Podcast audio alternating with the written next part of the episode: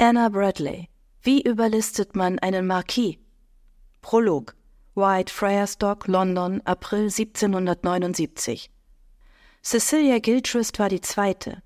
Lady Amanda Clifford konnte sich nicht mehr daran erinnern, was sie an diesem Tag zu den Docks geführt hatte. Es war, wie sie später reflektieren sollte, einer jener merkwürdigen Fälle, in denen das Schicksal, das einen normalerweise blindlings umherstolpern ließ, sie wohl oder übel direkt in den Weg von Cecilias Schicksal stellte. Von Angesicht zu Angesicht, wenn man so wollte.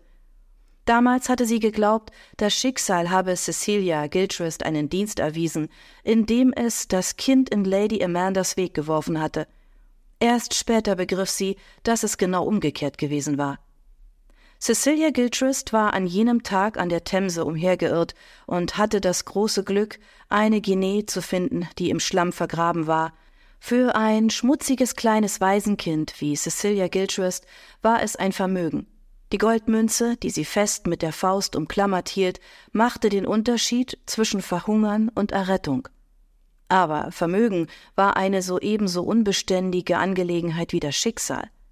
Innerhalb eines Wimpernschlags oder dem Drehen einer Goldmünze konnte es sich in eine Katastrophe verwandeln. So war es auch bei Cecilia Gilchrist. Kaum hatte sie ihre dünnen Finger um ihre Rettung geschlungen, wendete sich ihr Glück. Als Lady Amanda das Kind fand, wurde es von einer Horde randalierender Straßenjungen angegriffen, ein wahrer Mob kleiner Pöbler, die alle darauf aus waren, sie zu einer blutigen Masse zu prügeln, um ihr die Guinee aus der Faust zu reißen. Lady Cliffords Diener, Daniel Brixton, ein Mann, dem Schicksal und Glück gleichgültig waren, zögerte nicht lange, über beides zu entscheiden.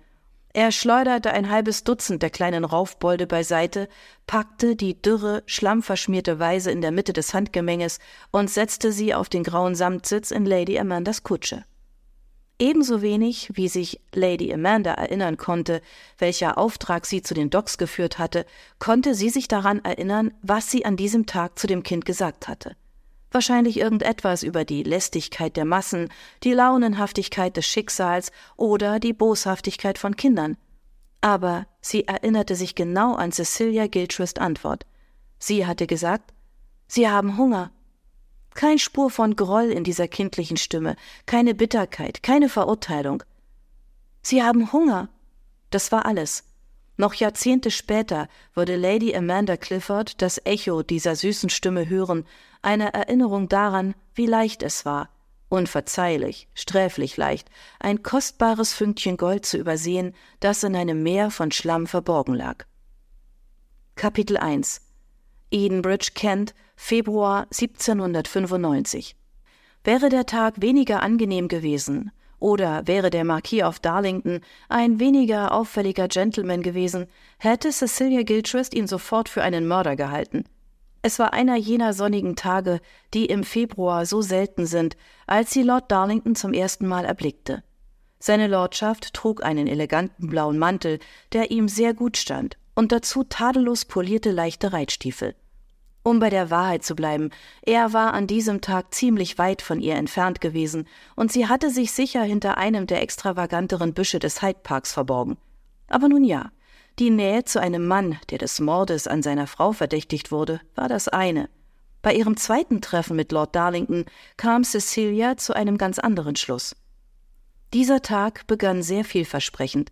Die Postkutsche kam pünktlich in Edenbridge, der Heimat von Darlington Castle, an.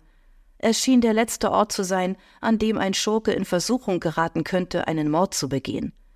Mit der Reihe gedrungener Fachwerkhäuser und Gebäuden, deren Fenster mit fröhlichen Blumenkästen geschmückt waren, war es eines dieser schönen Dörfer, die Kent hervorbrachte. Jetzt war Winter, daher waren die Blumenkästen leer, aber die Aussicht auf fröhliche Blumen reichte aus, um Cecilia zuversichtlich zu stimmen.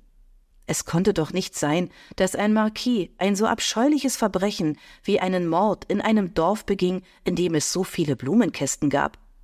Ein hübscher Weiler auf dem Lande also, mit einem eigenen kleinen Fluss im Südosten, eingebettet in sein eigenes kleines Tal und einer ziemlich vornehm aussehenden Kirche mit Buntglasfenstern.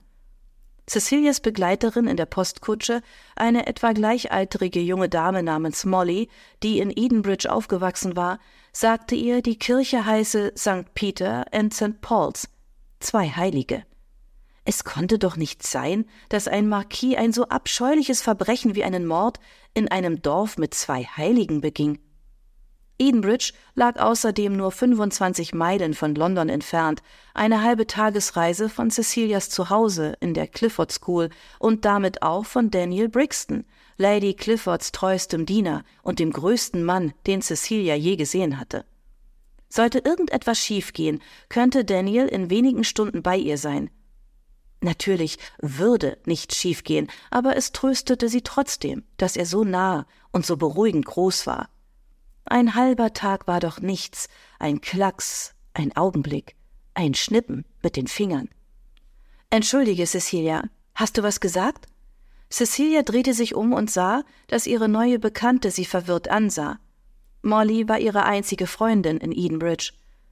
Es wäre nicht gut, sie zu ängstigen oder gar zu vertreiben, nur weil sie wie eine aus dem Irrenhaus entlaufene vor sich hin murmelte. Nein, ich, ich sagte nur, dass es ewig dauert, bis der Fahrer unser Gepäck ablädt. Mollys breites Gesicht verzog sich zu einem Grinsen.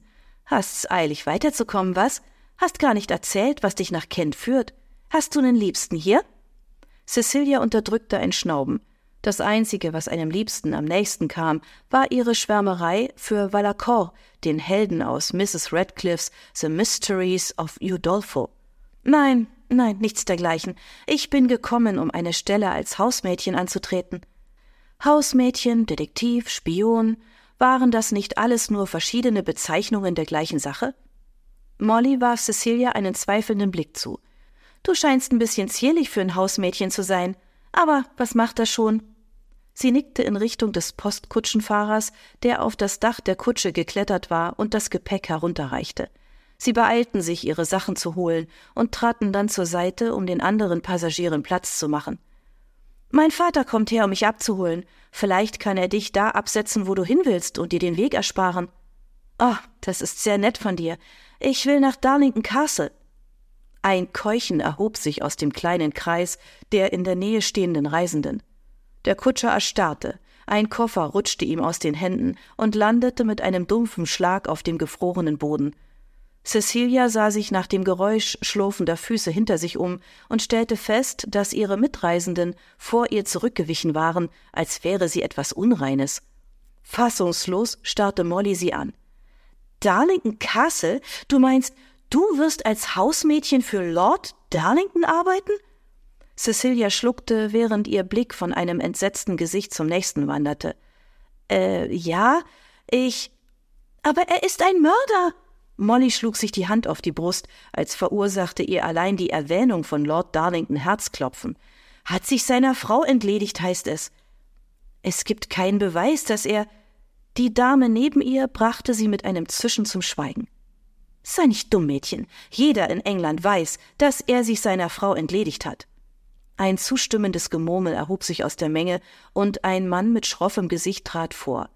Er wedelte mit dem Finger vor Cecilias Gesicht herum. Er schickte sie in ein frühes Grab. Zweifeln Sie nicht daran, Miss. Er ist der mörderische Marquis, so sicher wie ich hier stehe. Cecilia presste ihre Lippen zusammen. Hier in Edenbridge nannte man ihn ebenfalls den mörderischen Marquis? Sie hatte den Spitznamen für eine Erfindung der Londoner Elite gehalten, aber anscheinend waren die Leute hier genauso schrecklich wie die Leute in London. Vielleicht war Lord Darlington ein Mörder, vielleicht aber auch nicht. Lady Clifford hatte Cecilia damit beauftragt, dieses besondere Geheimnis zu lüften, während seine Lordschaft mit seiner Verlobten, Miss Fanny Honeywell, in London weilte. Erst gestern hatte Cecilia ihn dort gesehen, wie er im Hyde Park spazieren ging, mit Miss Honeywell am Arm. Cecilia fand, dass er nicht gerade wie ein Mörder aussah. Angesichts der Gerüchte über ihn hatte sie einen finsteren, monströsen Mann erwartet, aber falls Lord Darlington die bösen Taten begangen hatte, die man ihm nachsagte, dann sah man ihm seine Sünden nicht an.